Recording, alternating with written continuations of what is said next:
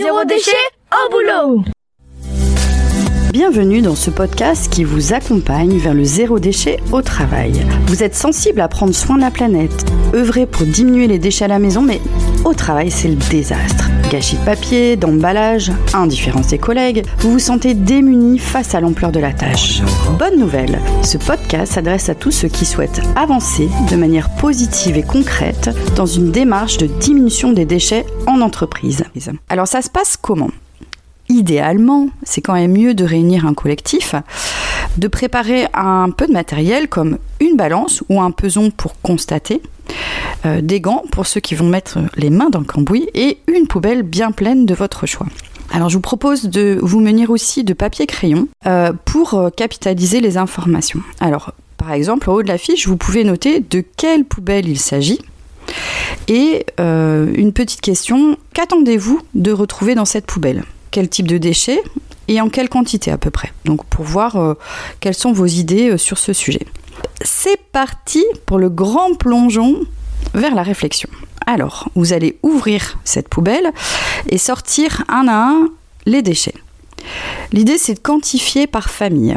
Par exemple, euh, quelle quantité de bouteilles d'eau en plastique, par exemple, j'ai trouvé dans ma poubelle.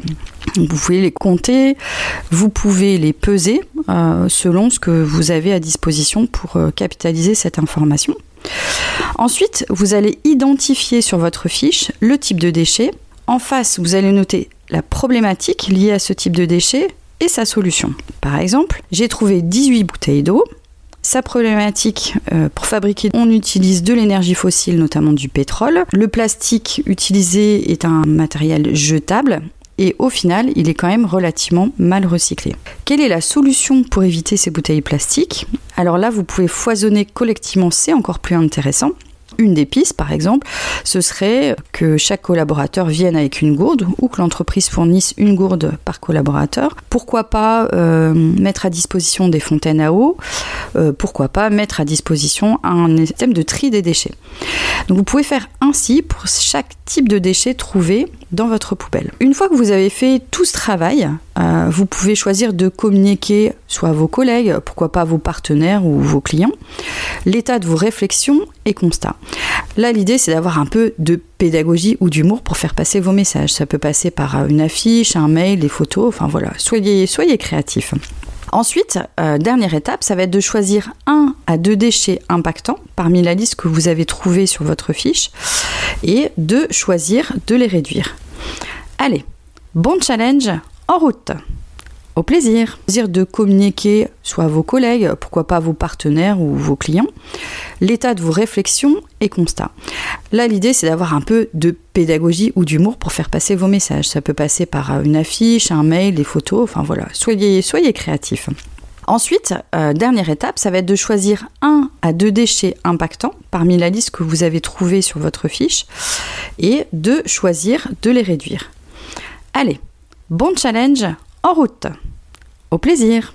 Soit vos collègues, pourquoi pas vos partenaires ou vos clients, l'état de vos réflexions et constats.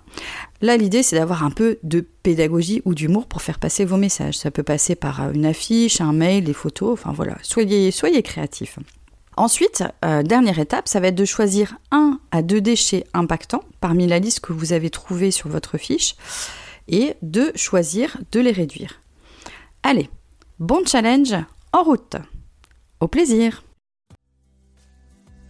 Je suis Sophie Free. Dans la vie, je travaille pour sensibiliser au développement durable. Je parle notamment du zéro déchet. Alors pour cela, je propose des ateliers, des conférences, des formations professionnalisantes, un blog, Sophia Naturel, et je suis aussi auteur de livres sur le sujet. Retrouvez toutes mes informations sur le site sophieaunaturel.fr.